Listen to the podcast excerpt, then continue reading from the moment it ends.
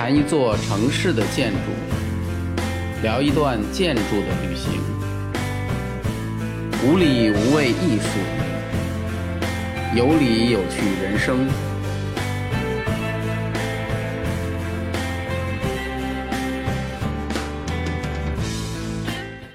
大家好，我是建筑师高强。啊，北京的第一条环线快速路是二环路，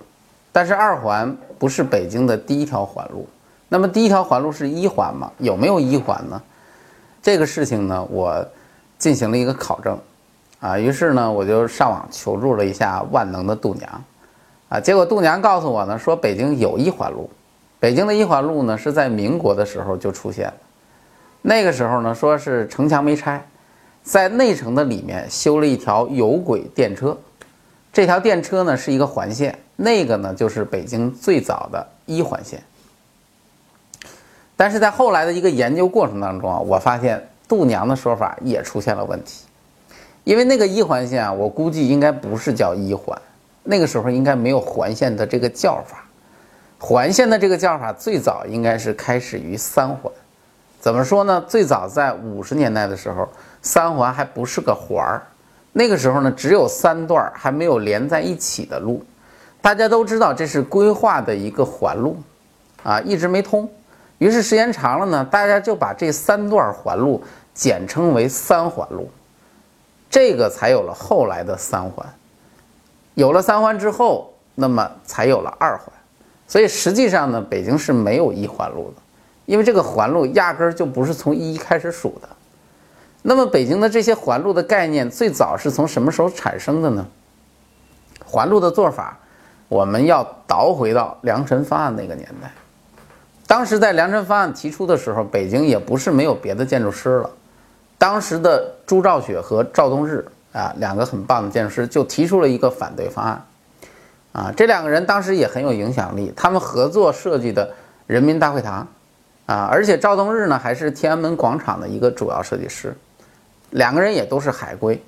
由于他们提出的是以旧城为中心发展的方案，所以就不可避免的出现了环路，啊，因为我们要围着紫禁城做方案嘛，当然是要画圈了。从我看到的图纸资料来说呢，这个应该是最早的环路的一个雏形了。一直到后来，以旧城为基础发展的原则被确定之后，又安排了一次规划设计，是由我原来提到的那个陈大师。和华大师的儿子华览红，小华大师来做的一个北京的规划方案。这个值得一提的是呢，就是这个小华大师他当时做到的这个方案，其实是强化了北京南北的一个中轴线，啊，应该是因为他是从巴黎回来的，啊从法国留学的。我们都知道巴黎的这个城市的轴线感是非常强烈的，这个城市轴线在巴黎非常突出，所以他的这个设想。啊，其实跟后来北京一直保留这个南北轴线是一致的，啊，所以他这个想法一直影响到北京的今天。但是很不幸，最后甭管怎么样，以上这些方案全部都被毙掉了。北京市政委最后搞了一个畅观楼小组，在苏联专家的帮助下，自己搞了一个综合方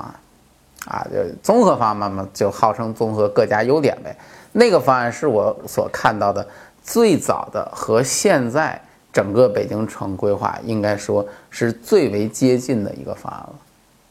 在那个方案里头，我们已经可以看到非常明显的三条环路，啊，这个方案的确定时间是五四年，啊，可以说北京城市的格局也就从那个时候就被确定了。但是原来的环路都不是立交的，啊，而把环路架到空中，和美国还是有一定关系的。因为我们知道，想把环路架到空中，立交桥是最为重要的节点啊。这个我们需要把这个路给它立体化。而北京最早的立交桥是复兴门桥，这个桥是一九七四年建成的，是在中美建交两年之后啊。因为世界上第一座现代立交桥是产生于美国，所以很显然是当时呢，中国是吸取了美国的先进经验，建造了复兴门桥。复兴门桥是一个典型的苜蓿叶形的这样的一个互通式立交桥，和美国建的第一个立交桥是属于同一种类，啊，而从复兴门桥开始，为了搭建二环的一个快速路的体系，北京就陆陆续续修建了更多的立交桥。我还记得九零年有一首红遍大江南北的歌，叫《北京的桥》，蔡国庆唱的。当时这首歌听的那叫人一个神往啊！像我们这种生活在小地方的人，就觉得北京真是好神奇呀！啊，一个没有河流的城市，竟然还能有这么多的桥。啊！但是后来呢，这个歌慢慢的不再唱了，为什么呢？因为北京的桥自打修好之后，尤其是早期的那些桥，到了最后，慢慢的都变成了城市交通拥堵的一个代表了。比如说你来北京，广播台报路况，幺零三点九，今天市里交通整体正常，大部分地区平均时速有望达到二十公里以上，低于这个数值的地区有建国门桥。复兴门桥、双井桥、国贸桥、西直门桥、三元桥等各大立交桥地区，啊，这是一个玩笑。不过北京的交通其实也就是这个特点，啊，不过很正常，因为什么？立交桥作为连接东西南北各方向的交通节点，肯定是特别容易拥堵的。而且在所有的这些立交桥当中，出现了一个最有名的桥，号称世界第九大奇迹。那就是西直门桥，啊，也就是传说当中的魔鬼立交桥。说起西直门桥啊，当初网上流行了很多的段子，啊，但无非是几个类型，一种是属于那种精神崩溃型，啊，一般说的都是，凡是在西直门桥工作的人，甭管交警还是保洁，最后没有几个不进安定医院的，啊，安定医院就是北京的著名的精神病院。还有一种呢是昏头昏脑型，说的是西直门桥就像诸葛亮的八卦阵一样。只要你进去就甭想出来，啊，什么美国大兵兵败桥头，啊，还有什么老板上桥就迷路下不来，啊，再一个就是在桥上转弯竟然遇到北京土著等等一大堆的说法。第三种类型是商海浮沉型，说的是联通的老总啊，在桥上因为受到刺激过度，最后跑到法院状告西直门桥侵权，啊，说太像联通的这个商标了。啊，等等一大堆的段子和故事。后来呢，更有很多因为对这个桥意见特别大的人，还说因为这个桥太变态了，设计设计师非常的自责，结果最后跳桥自杀了。那连今天你到度娘里一查，也基本都是对这个桥的设计横加指责的话。问题说了这么久，今天我们要给那个桥的设计师，我们要做一个平反。啊，而且我发现一个问题，现在很多规划或者建筑什么的，一有问题，大家就喜欢把枪口指向设计师。啊，其实说实话，大家都太高估设计师的力量，同时也太低估设计师的智商了。我看了一些相关的资料，首先，西直门桥原来的桥不是我们现在看到这个样子，原来的西直门桥始建于七九年，是一座三层的环形立交桥，有点像个汉堡包。啊，一共分为三层，上下两层是车行道，啊，加了一个非机动车的一个环岛。后来呢，由于这个这个做法呢，就是车辆增加太快，这个做法不适用了，就堵车，堵得很厉害，于是就考虑改建。这个改建的方案呢，做了整整的四年啊，这个我觉得大家要想一想，做了四年的一个方案，九九年新的西直门桥建成了，做成了现在的这个。啊，就是整天被大家批的这个连通桥。其实说起连通桥，我觉得北京的其他一些桥其实更像连通的标志，比如说什么四元桥啦、蔡公营桥啊什么的。而且网上呢有一段话是这么说的：说为了分流这一地区的交通，交管部门呢在旧的西直门立交桥上设置了极度复杂的转弯方式，以迫使司机尽量避免使用该桥。例如。自二环路由南向东直接右转进入西直门大街是被禁止的。规定的转弯方法是先由辅路经三百六十度转弯上至第二层的慢车桥，然后经二百七十度转向向西至慢车桥西北端，然后二百七十度转向向南，经三百六十度转向进入二环西侧辅路。然后再做二百七十度转向上至慢车桥南侧，然后再向东进入西直门大桥。哎，一个简单的九十度右转弯需要经过两个三百六十度右转弯和三个二百七十度右转弯，一共转向一千五百三十度才能完成。哎，这段话是出现在很多这个网上的一些内容的介绍当中的啊，但其实这个介绍本身是有问题的。啊，首先很多地方把这个介绍给了西直门的那个老桥，这是非常错误的，因为老桥根本就不是这么个走法，张冠李戴了。其次呢，这个写法把西直门桥的难度过于夸大了。我看不是桥把人转迷糊了，而是这么多的度数都把人搞晕了。啊，其实他说的这种拐法在很多的立交桥里面都会出现，在木须叶立交桥上，如果你把右拐进行了，大家可以想想。这个时候你又非要右拐，你有什么办法呢？你除了掉三次头以外，在那个桥上转三次圈以外，你还有别的选择吗？你没有别的选择，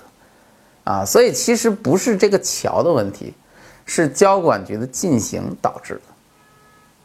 而且其实如果你仔细研究一下西直门桥，你会发现西直门桥的改造方案其实是很难做的。首先，这个地区周边有很多的老建筑是不能动的。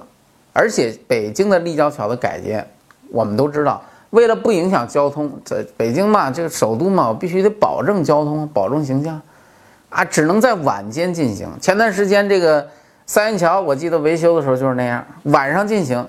白天还要恢复正常，还要能走，啊，我觉得这个好神奇呀，啊，哪天我们盖房子也可以这样，晚上盖房子，白天这个房子正常该干嘛干嘛。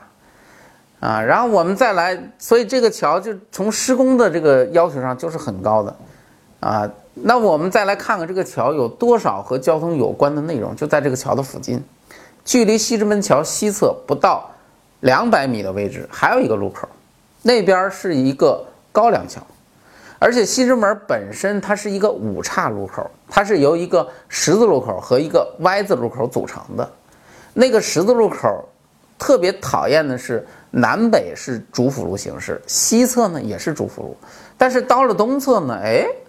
西内大街就变成了单一路班了，因为那边有很多老房子，没法去搞什么主辅路。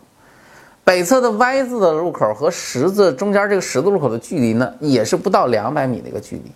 而且整个路口的西北侧还是北京的北站啊，火车站也在这儿，下面还有地铁站，又是什么交通枢纽啊？老实说，如果我是设计师，我早就骂娘了。也不知道当初规划是怎么想的，非得把这么多的东西都凑在一起，啊，那么请问让做交通就就让搞交通做立交桥的怎么来设计呢？